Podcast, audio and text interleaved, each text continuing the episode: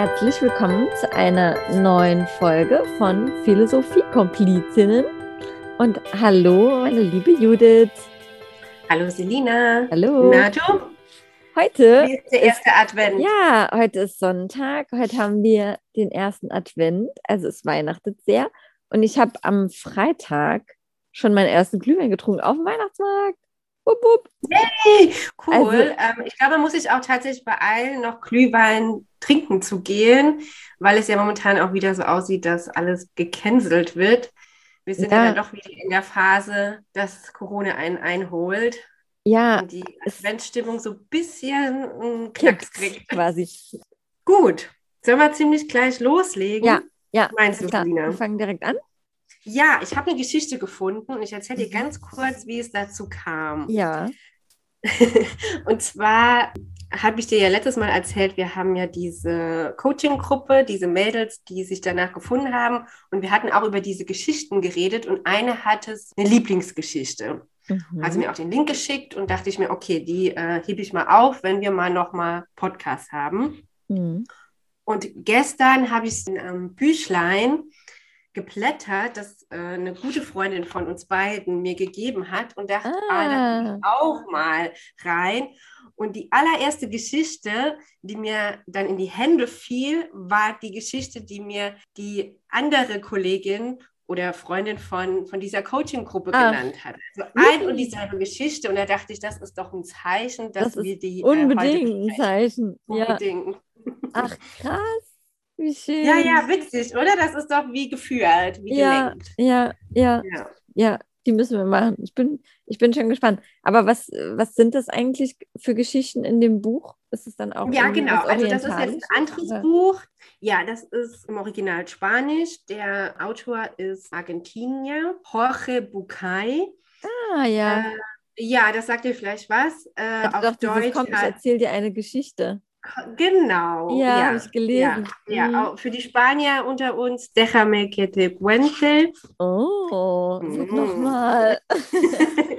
Psycho- und Gestalttherapeut in Argentinien und der hat sich auch diese Geschichten zu eigen gemacht. Mhm. Da würde ich jetzt eine draus vorlesen. Oh ja, okay. Gut.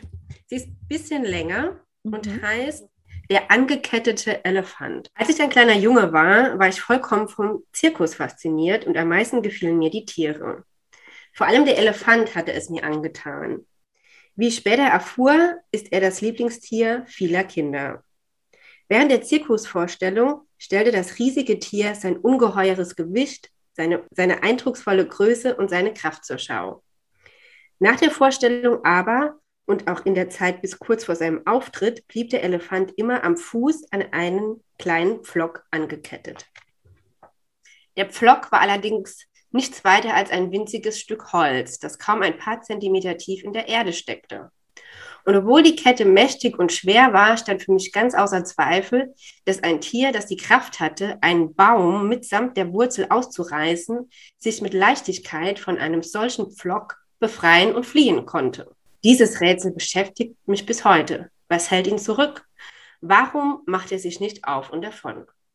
Als Sechs- oder Siebenjähriger vertraute ich noch auf die Weisheit der Erwachsenen. Also fragte ich einen Lehrer, einen Vater oder Onkel nach dem Rätsel des Elefanten. Einer von ihnen erklärte mir, der Elefant mache sich nicht aus dem Staub, weil er dressiert sei. Meine nächste Frage lag auf der Hand. Und wenn er dressiert ist, warum muss er dann noch angekettet werden?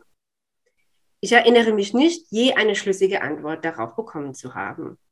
Mit der Zeit vergaß ich das Rätsel um den angeketteten Elefanten und erinnerte mich nur dann wieder daran, wenn ich auf andere Menschen traf, die sich dieselbe Frage irgendwann auch schon einmal gestellt hatten. Vor einigen Jahren fand ich heraus, dass zu meinem Glück doch schon jemand weise genug gewesen war, die Antwort auf die Frage zu finden. Der Zirkuselefant flieht nicht, weil er schon seit frühester Kindheit an einen solchen Flock gekettet ist.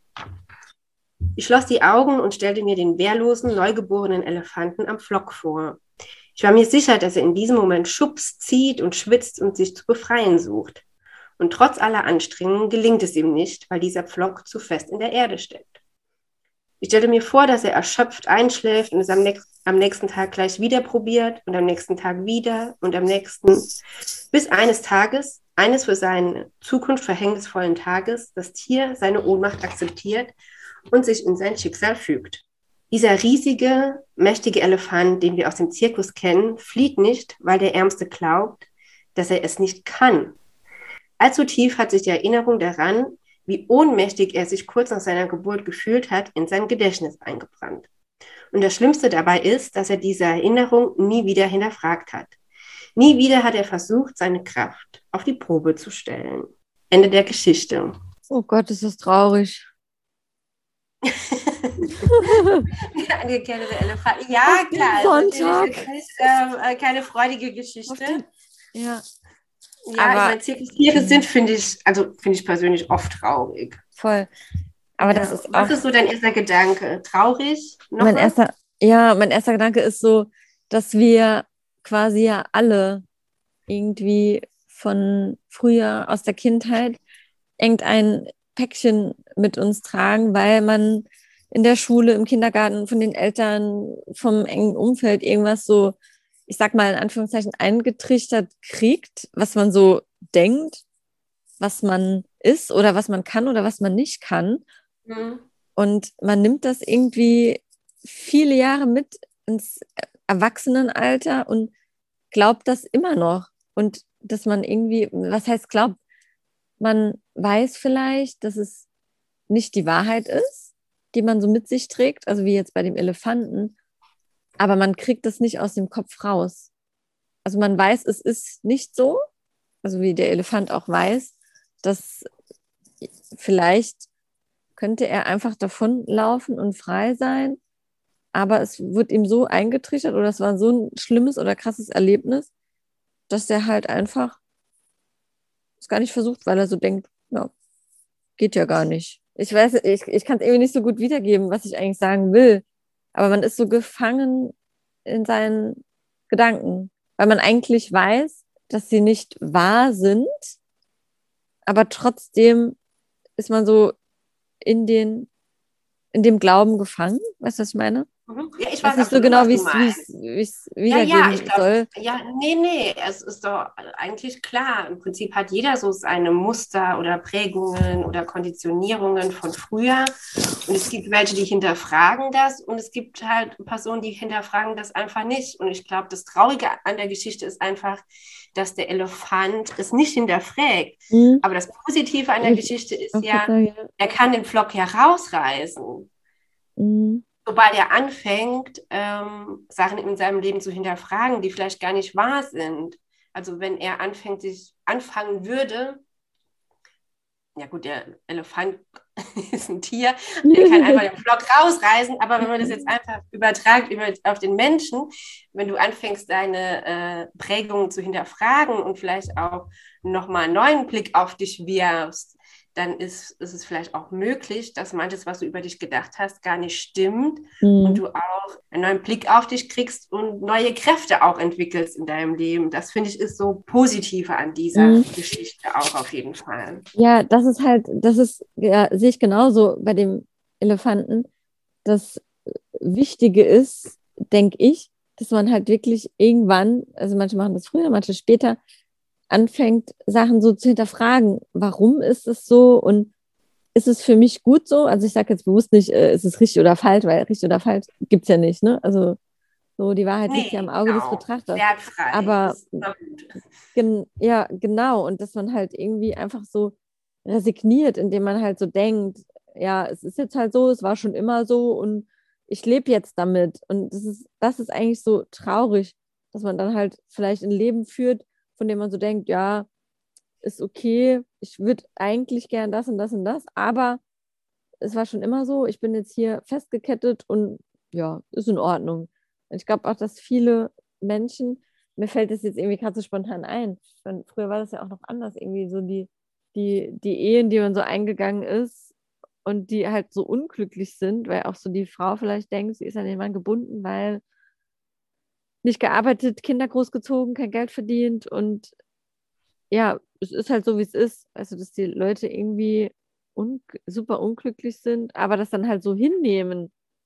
Aber mal zu überlegen, welche Möglichkeiten habe ich, was kann ich tun oder wie kann ich auch vielleicht in der Ehe glücklicher werden, ohne mich jetzt unbedingt trennen, zu trennen oder so, weißt du? Deswegen mhm. sind wir ja, nochmal ja, so bei dem Punkt hinterfragen. Wieso, weshalb, mhm. warum? Was kann ich tun? Was kann ich ändern? Ist es, was ich die letzten Jahre lang geglaubt oder gedacht habe? Wie, wie, wie kann ich das verändern? Oder welche Möglichkeiten habe ich? Einfach so weitergehen, weil wenn du halt so ja. still stehst, irgendwie, ich hatte mal so eine, so eine Sportlehrerin, die hat immer gesagt, ja, Stillstand ist der Tod. Wenn das irgendwie zu anstrengend war, dass man so rumgejammert hat und dann hat sie, weiter machen, ihr könnt immer noch schlafen, wenn ihr tot seid. Äh, okay. ja, das kann ich mir vorstellen, dass Stillstand im Sportunterricht ein bisschen schwierig ja, ist. Das, aber das war wirklich so, ja. das, ich sage das noch ganz oft heute, so, Stillstand ist ja tot. Weil ja, okay. Ich, ja, man ist irgendwie. Das ist halt auch so Schwarz-Weiß-Auslagen. Ja, ähm, ja, ja aber ich weiß, was du meinst. Ich glaube, es gibt, also ich kenne wahrscheinlich jeder, dass man sich so sein eigenes gedankliches Gefängnis baut mhm. bei manchen Themen. Ja, genau. Es gibt auch oft so, also ich finde, als Außensteher ist Außenstehender ist es oft einfacher zu beurteilen und jeder hat aber eigentlich dieses Thema, dass man zum Beispiel, wenn du jetzt sagst, jetzt mit dieser Frau, die unglücklich ist in der Ehe, wo man als Außenstehender dann denken würde, hallo, du kannst doch so einfach diese Beziehung vielleicht verlassen, warum machst du es nicht? Mhm. Ja. Aber für die Frau hat das ja alles einen ganz anderen Sinn oder ganz andere Beweggründe in der Situation. Das Weißt ja, du, wie ich meine? Das ist auf der einen Seite hat das natürlich einen Grund, warum sie sich dieses Gefängnis aufgebaut hat, aber auf der anderen Seite hat sie trotzdem den Schlüssel, mm. da rauszugehen. Mm. Das ist irgendwie witzig. Ich hatte gerade letztens noch das Thema mit einer Freundin. Wir, wir haben Sprachnachrichten so hin und her geschickt und dann hat sie so gesagt: Ja, du, weißt du, du hast immer so, sie hat mir einen Ratschlag gegeben und hat dann aber gesagt: Ja, weißt du, du hast immer so gute Ratschläge, aber. Ähm, ich habe so das Gefühl, meine Ratschläge, die sind irgendwie so schlecht. Und dann habe ich so gesagt, ja du, die Ratschläge, die man jemand anderem gibt, in einer Situation, in der man selbst nicht ist, das sind objektiv betrachtet ja immer so die, in Anführungszeichen, die richtigen Ratschläge. Aber wenn man selbst in der Situation ist, man beurteilt das ja ganz anders und das Gewicht ist ja viel schwieriger und man kann das meistens ja auch selbst gar nicht umsetzen dann in der Situation, weil man irgendwie ja, das hat mit so viel Willenskraft dann auch zu tun und das, ja, man muss so voll stark sein, finde ich, so manche Entscheidungen ja. zu treffen oder umzusetzen, irgendwelche Sachen umzusetzen, umzusetzen weil man halt gerade irgendwie in der Situation ist, weil man kann oft selbst die Situation nicht objektiv einfach beurteilen. Das ist ja, ja, ja, das ist total spannend, weil so die jeder ich kenne, macht ja was, jeder macht ja was aus einem bestimmten Grund. Mhm das ist ja in der Welt, in der jeder Mensch sich befindet, macht das ja auch alles Sinn, auch wenn es für Außenstehende in dem Moment vielleicht keinen Sinn macht. Mhm. Und ähm, ja, dann ist immer die Frage, steckt ein Lernprozess dahinter? Im Prinzip muss ja die Person immer selber draufkommen und den Schritt mhm. der Befreiung aus so einem gedanklichen Gefängnis auch immer selber gehen. Mhm. Das kann man jemandem ja auch nicht abnehmen. Nee. Mhm. Ja, ja. Ja ne, wo man ja. nochmal bei dem Spruch wären, so, jeder ist seines Glückes Schmied. Wie? Jeder ist seines. Ja, jeder ist seines Glückes Schmied. Ja, ne? Es geht noch weiter. Das habe ich letztens mal, jetzt fällt es mir aber nicht ein. Ja? Ja, das ah. geht noch weiter. Oh Gott, vielleicht finde ich es gerade ganz schnell. Aber ah, das wusste ich gar nicht. Mhm. Also, ja, wie gesagt, ich finde halt auch, wenn man in einer Situation nicht ist, dann kann man so voll objektiv und so voll gute Ratschläge geben, aber ja, die Ratschläge, die ich meinen Freundinnen oder meinen Freunden oder wem auch immer gebe, die könnte ich bei mir wahrscheinlich auch selbst nicht umsetzen, wenn ich in der Situation ja. wäre. Deswegen finde ich es auch immer so schwierig, wenn, wenn die Leute deine Situation so versuchen zu beurteilen oder ihre Meinung so kundtun und wissen oder denken, es gibt ja Leute, die, die denken, sie wüssten, was so das Beste für dich ist. Und dann denke ich mir so, ja, dann komm doch mal in die Situation und dann gucken wir mal, was du machst. Also das kann man nicht ja. beurteilen, wenn man nicht in der Situation ist. So klar kann man Ratschlag geben, aber ob du den auch selbst dann umsetzen könntest, das sei mal dahingestellt. Mhm, genau. Also ich finde jetzt gerade nicht, dass das weiterführende Sprichwort. Das nächste Mal sage ich es dir. Was ich noch sagen wollte, wir haben ja auch viel mit Sprichwörtern gearbeitet und oder mit so Aphorismen und Ratschlägen. Nicht Danke Ratschlag. ja, und da hieß es dann halt auch, Ratschläge sind Schläge. Das ist das, was du sagst. weil du immer von der anderen Perspektive anders beurteilst, als wenn du selber in der Situation bist und jeder mhm. natürlich auch ein ganz anderes Leben hat und Vorgeschichte. Und ich glaube, unter Freunden gibt man sich natürlich Ratschläge, ja. wenn es erwünscht ja. ist, aber im Prinzip finde ich, steckt da auch so eine Härte mit einem Schlag drin, weil le letztendlich kann die andere Person es nicht 100% nachfühlen, weil sie nicht in der Situation ist. Genau, sehe ich auch so. Also, ja. wir haben jetzt irgendwie so viel Gewicht drin, ne? also Ratschlag in einer Situation, die vielleicht schwierig ist, aber man gibt ja auch Ratschläge bei so ganz banalen Sachen, ne? Gibt es ja auch, dass man sagt, äh, ja, ich will in Urlaub fahren und ähm, ich brauche mal einen, einen, Ratschlag, welches, welche Region am schönsten ist oder ne, es gibt ja auch irgendwie so. Ja, das ist ja unverfänglich. Ne, weil dann ist es ja ein Schlag, ja, aber nicht so schlimm. Also da geht es ja dann schon. Genau. da kann man so, eher das von sich weisen auch. Ja, aber das ist dann ja. auch manchmal so, wenn dann irgendwie ein, ein Freund dir einen Ratschlag gibt, um nochmal auf die Geschichte von dem Elefanten so zurückzukommen, dass er halt so denkt, ja, bin jetzt hier festgemacht, wie früher, komme sowieso nicht los. Manchmal, wenn jemand dir einen Ratschlag gibt, dann fällt es dir auch so wie Schuppen von den Augen. Es ist so offensichtlich und es liegt so auf der Hand, aber du siehst es gar nicht. Weißt du, so das, Ja, das stimmt. Das, das, so der Perspektivwechsel ist sehr wertvoll. Von, ja, dass du halt irgendwie Problem oder Situation. Ja, das, das eigentlich was total logisch ist, Du denkst so aber nicht drüber nach, weil du in der Situation bist und dann kommt ein Freund und sagt zum Beispiel, ja, Selina, aber du bist jetzt zwar angekettet, aber dieser Pfahl, der ist gar nicht tief im Boden drin, kannst du einfach rausmachen. Und das ist mhm. Oleg, ja stimmt, krass, hätte ich eigentlich auch selber drauf kommen können. Ne, so offensichtliche Sachen, die die ganze Zeit so gar nicht sichtbar für einen sind. Ja, deshalb ist es manchmal... ja schon wichtig, dass man sich austauscht, wenn man genau, so anderer Blickwinkel. Ja, ja, das stimmt. Ja. ja. Ja. Ich will dich gar nicht unterbrechen. Nee, nee, nee. Nee, nee. wir machen heute eine kurze Folge. Ja, wir beenden das Gut. Ganze jetzt hier. Hm? Ja, wir beenden das jetzt. Fazit. Hast du ein Fazit? Nee, dafür bist Geschichte. du verantwortlich. Ich habe eigentlich. mein Fazit wäre: reiß doch einfach diesen Vlog raus. Das ist, hört sich jetzt so äh, mm. banal an, aber ich glaube. das, das Oder auch dein, dein Spruch, jeder ist seines Glückes Schmied. Man hat doch viel mehr selbst in der Hand, als man denkt. Und das ist, finde ich, die positive Message von, von dieser Geschichte, dass man nicht sein ganzes Leben lang an dem Vlog, an diesem gedanklichen Vlog hängen bleibt, sondern sich den mal anguckt und rausreißt. Ja, hinterfrag doch einfach mal, wenn du, in einer Situation nicht so happy oder unzufrieden bist, hinterfrag doch mal und guck einfach, welche Möglichkeiten du hast. Ja. Fahre nicht in einer Situation, in der du nicht glücklich bist. Tudum. So, dann sind wir am Ende angekommen. Ich hoffe, die Zuhörer hatten Spaß oder gute Gedanken mit dieser Geschichte. Was lachst du? Keine Ahnung, nur so. ist es so abwegig, dass das spaßig war heute? Nee, nee, nee, nee. Alles gut. Ja, ich hoffe, dass ihr heute noch super viele Weihnachtsplätzchen isst. Ich habe letzt, letztes Wochenende schon, weil ich war ja zu Hause dann gefangen quasi. Ich habe schon Plätzchen ja. gebacken. Und, Wirklich äh, gefangen? Was? Wirklich gefangen, nicht nur gedanklich gefangen. Ja, wegen der Corona-Situation.